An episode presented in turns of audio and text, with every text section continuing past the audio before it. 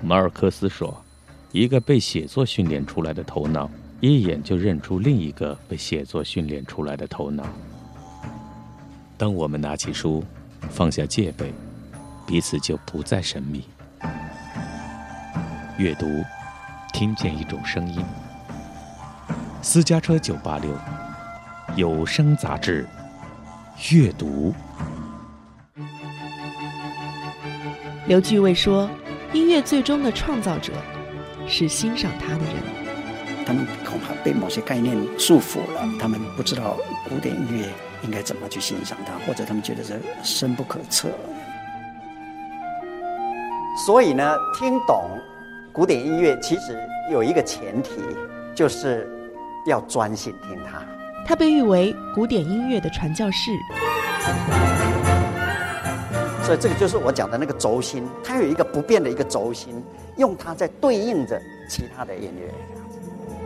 他的讲座形式简洁，却令人专注。真正的音乐，当你在听着它的时候，你的直觉会告诉你，真正的主题还没来，因为这个音乐跟这个音乐静默、沉思。这部作品的第一段音乐啊，我们来听阅读。第三千零一堂课。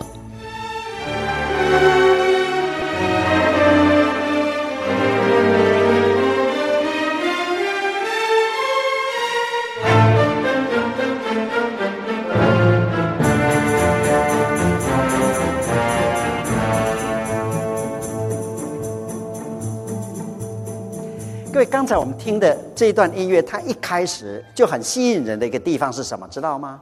就是。他用长的音符，然后再缩减，然后再缩减。我们听到的是逐渐紧密的一个效果啊！我们再听一次。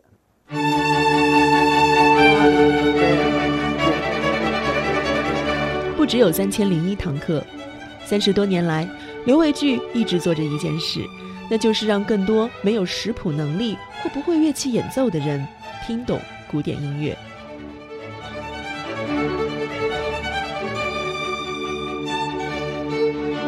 我每次听到这个音乐，我总觉得在我的眼前好像飞舞着一大群长着翅膀的天使那样子，飞来飞去，飞来飞去。那个音乐你根本没有办法去抓到它，哇，那种轻，那种飘，不得了的，写的非常好。那么在这个这一大段的音乐，我们等一下听这一大段音乐啊，我们就如果把它当做一个 A 段的话啊，这一大段音乐在后面某几个地方。会有很令人感到突兀的突然低下来的声音，那个我刚才也有为各位，我相信各位有感觉到，那哒哒哒哒，突然这样下去。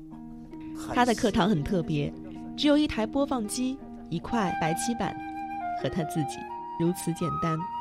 播放机用来播放音乐，白漆板用来写板书，大写英文字母表示不同的句段，小写阿拉伯数字。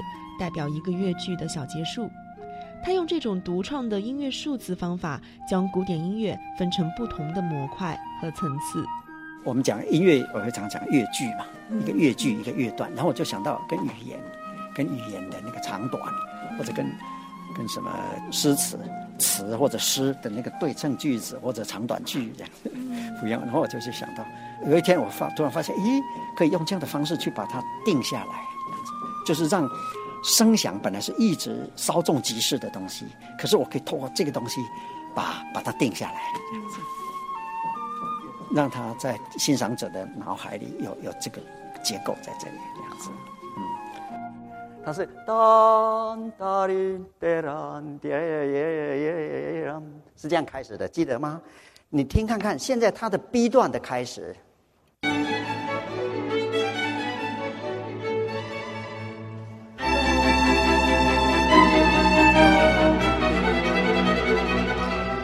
他的眼前好像有一支乐队，而他就随着乐曲奏响的旋律起伏，手舞足蹈的指挥，好像音乐里藏了很多秘密，他要一个一个抓给你看。在现场，你一定会被这种情绪所感染。我从来没有见过一个人像他这样解释音乐，他脸上的笑容蓬勃欲出，这样激情专注的与音乐独处，勾画出音乐的玄妙色彩。你仿佛可以看见音乐的行进，感受到它的存在。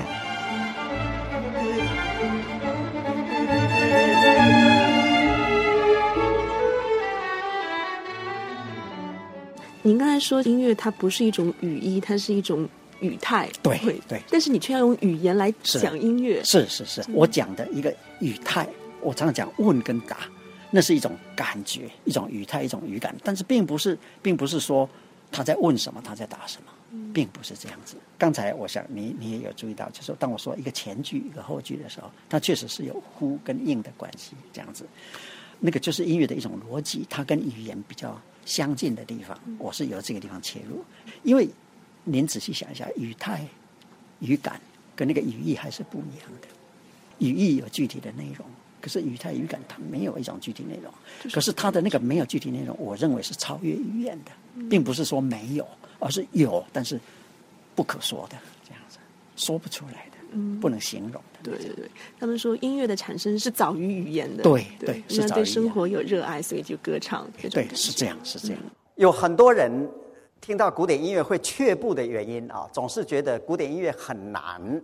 怎么难呢？你就是听不懂这样子。我就常常说，音乐它是一种情感的语言，它不是像我现在在跟各位讲话的这种语言，所以根本听音乐没有所谓懂或者不懂这一回事。我自己认为，一个人其实他在听古典音乐的时候，只要他能够觉得这个音乐很美，他很喜欢听它，其实这个时候这个人他就是懂古典音乐的人。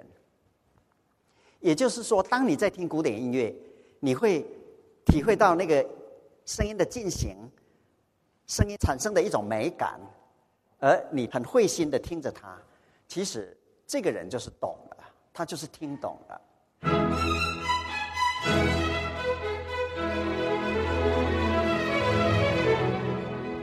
人们以往对古典音乐高深的刻板印象，在刘卫炬教授的理解里是不存在的。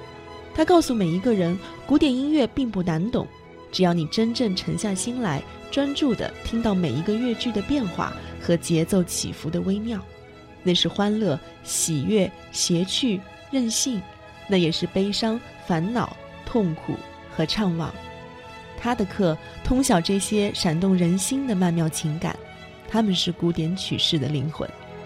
如果我们用专注的态度去听它，那感觉就完全不一样了。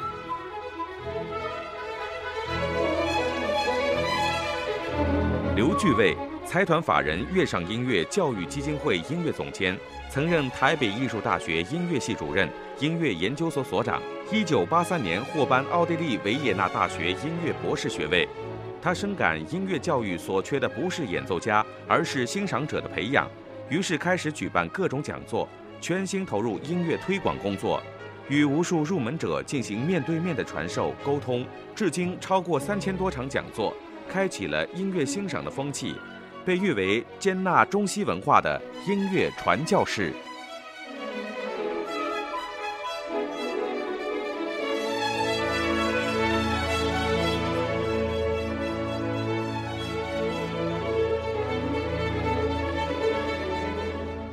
你大概也会跟人家说：“哦，贝多芬交响曲，我我听过，我知道。可是听过你是听了什么？你听当当当当，再来呢？再来？诶，不知道。”为什么不知道？就是因为没有继续听下去嘛。那么我现在在这个地方，我就是用这个曲子作为例子，我们来听它。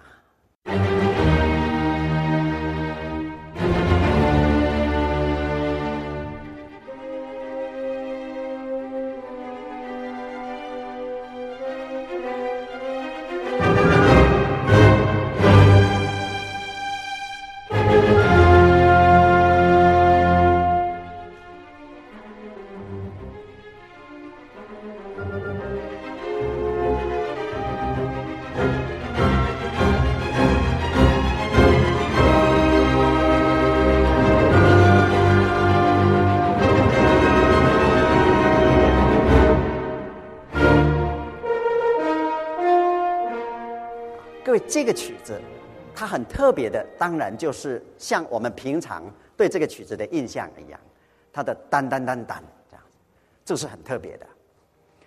而各位注意，当当当当，它是四个音啊。可是呢，这四个音，我们如果看那个贝多芬的谱子啊，他的音乐不是当当当当这样子，也就是说，它不是重拍下去是当当当当，而是什么呢？而是重拍下去的时候是一个休止符，就是一个闷声这样子，就是一个这样子啊。也就是说，这个音乐不是单单单单，而是单单单单这样子，就是有个这样拉起来的啊。不过呢，一般人不太会去注意到它。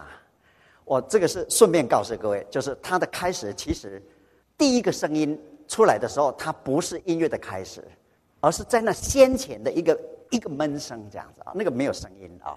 这些讲座办了差不多二十年之后呢。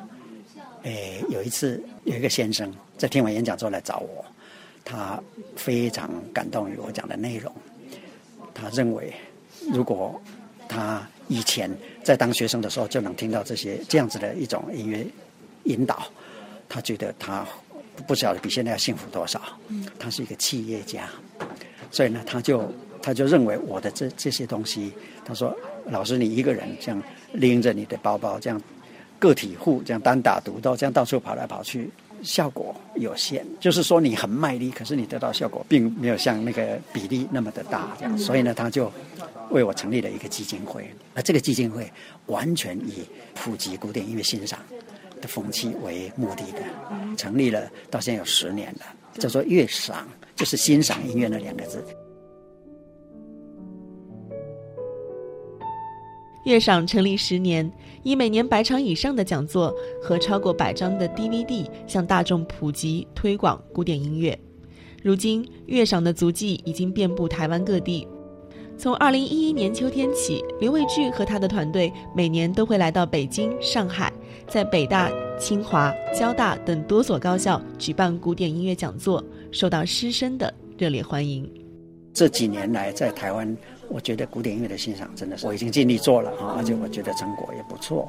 那三年前我到大陆来的时候，我很意外的发现到，就是在北大、在清华，那些学生对古典音乐那么的热爱，这样子哈，他们他们真的是很喜欢很喜欢，而且他们我在讲的时候，从他们的眼神可以看得出来，他们那种希望去吸收、获得的那个企图心是很强很强，非常非常强。这个跟我在台湾就。就有点像我三十年前或者二十年前在台湾讲演讲的时候，那时候的学生的态度。可是这几年来在台湾哈，他们可能从网络上面他们得到的资讯很多哈，所以他们就比较有一点，而且也做了三十年了嘛，所以就比较那个。反倒是可能在我们内地这边，嗯，这些人没有体验过原来古典音乐可以这样子听，可能是这样的缘故哇，所以他们是非常的热烈。我我目前大概四五月的时候会在北京，然后十月或者十一月会在上海，这样大概会这样。那明年也许可能也会安排广州。你会有一种尴尬吗？就是古典乐，嗯，在传播的过程当中，这个很高端，我听不懂。没有。他的处境是不是有有过这种尴尬？老实说，我没有那种感觉。哎，老实说没有。我我觉得我每一场的讲座，我都差不多得到我预期要的那种效果。嗯，我没有一次。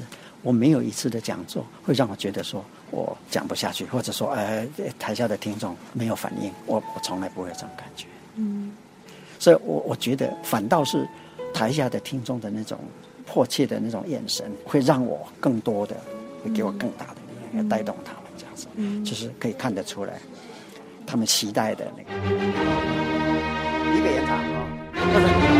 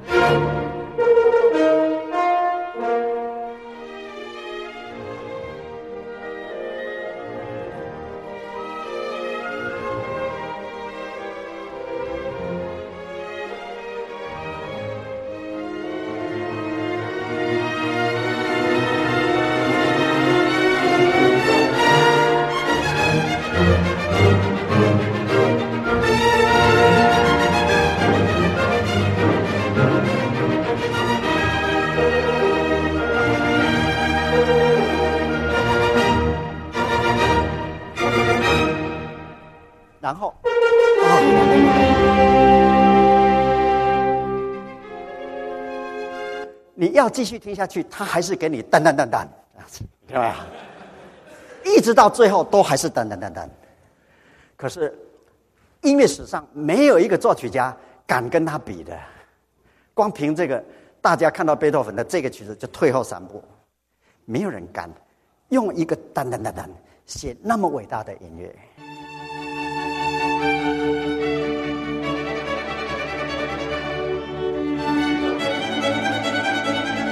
是莫扎特的 D 大调西游曲第一号萨尔斯堡交响曲。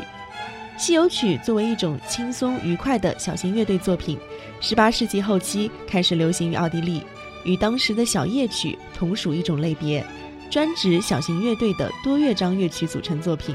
而这一首萨尔斯堡交响曲是莫扎特西游曲题材中最受欢迎的作品之一。他创作于1772年前后，在莫扎特的故乡萨尔斯堡。因此，也被人们称为萨尔斯堡交响曲。创作这首曲子的时候，莫扎特年仅十六岁。当年莫扎写这些音乐，多半是给贵族他们在夏天的夜晚，在后花园，呃，喝酒聊天的时候旁边听的那种音乐。所以，算是以我们现在的话来讲，它是一种休闲音乐啊，休闲音乐。他写的。就算是这些只是为休闲而写的音乐，它的音乐的品质依旧是非常的高啊，艺术性依旧非常高。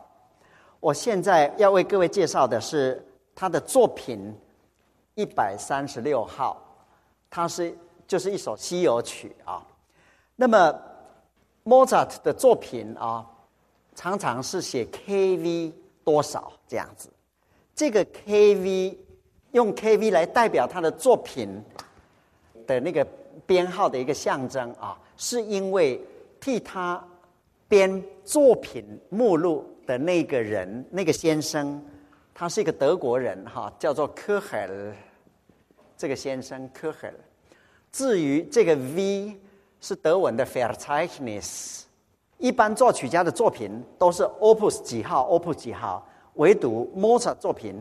不是用 Opus 编号，而是用 K V。你让他们那么专注的听古典乐，你让他们听的到底是什么？我觉得就是，其实今天我有提到，我就是说，既然你来到这个天一音乐馆，其实你的你的意识里边你是有很多的音乐细胞在的，你才会来。只是那个东西没有没有经过点燃，而我。我用那些图表，我用肢体语言，其实我我试图的就是点燃它，点燃每个人在听音乐的时候那个热那个火火把这样子。只要你把它点起来，那么就很顺了，嗯，就会很顺。所以音乐还是可以看见的，它只是看见的是不同。可以可以，当然可以看得见。嗯，OK。在刘居卫所写的《静观无限美》这本书中。他这样说道：“音乐境界苍茫永恒，而我们对它的倾心又无始无终、无端无有。这种美的认同已完全超乎了人类的样式，但却幸福、高逸又落寞。这是音乐给予人的一种独特而神秘的美感，而且一语之丁，千秋不移。这或许就是我们直面音乐并欣赏它的态度。”然后马上这个高潮要来了，我现在先让各位听这一小段哈，我是要各位有一个感觉，就是哎，这个曲子从头开始，一直有一种特别的声音没有间断过，那个声音是什么？那个声音就是梆梆梆梆梆梆梆，听到吗？一种一种低漏的声音啊，我们不知道在这里普契尼是要他表达什么。它有可能是夜深人静的时候的露珠滴落的声音，或者也许那是一个下雨天的夜晚，或者那个是蝴蝶的眼泪。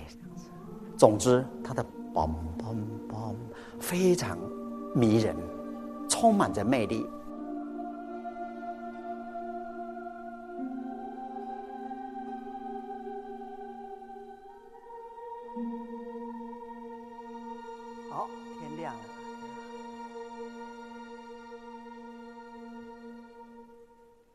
今年一月，刘志伟向宁波天音乐馆赠送了这一套由他主讲并由乐赏基金会发行的经典古典音乐入门合集。我只是很好奇，当年那些王公贵族在听这段音乐的时候，有没有听到这一段？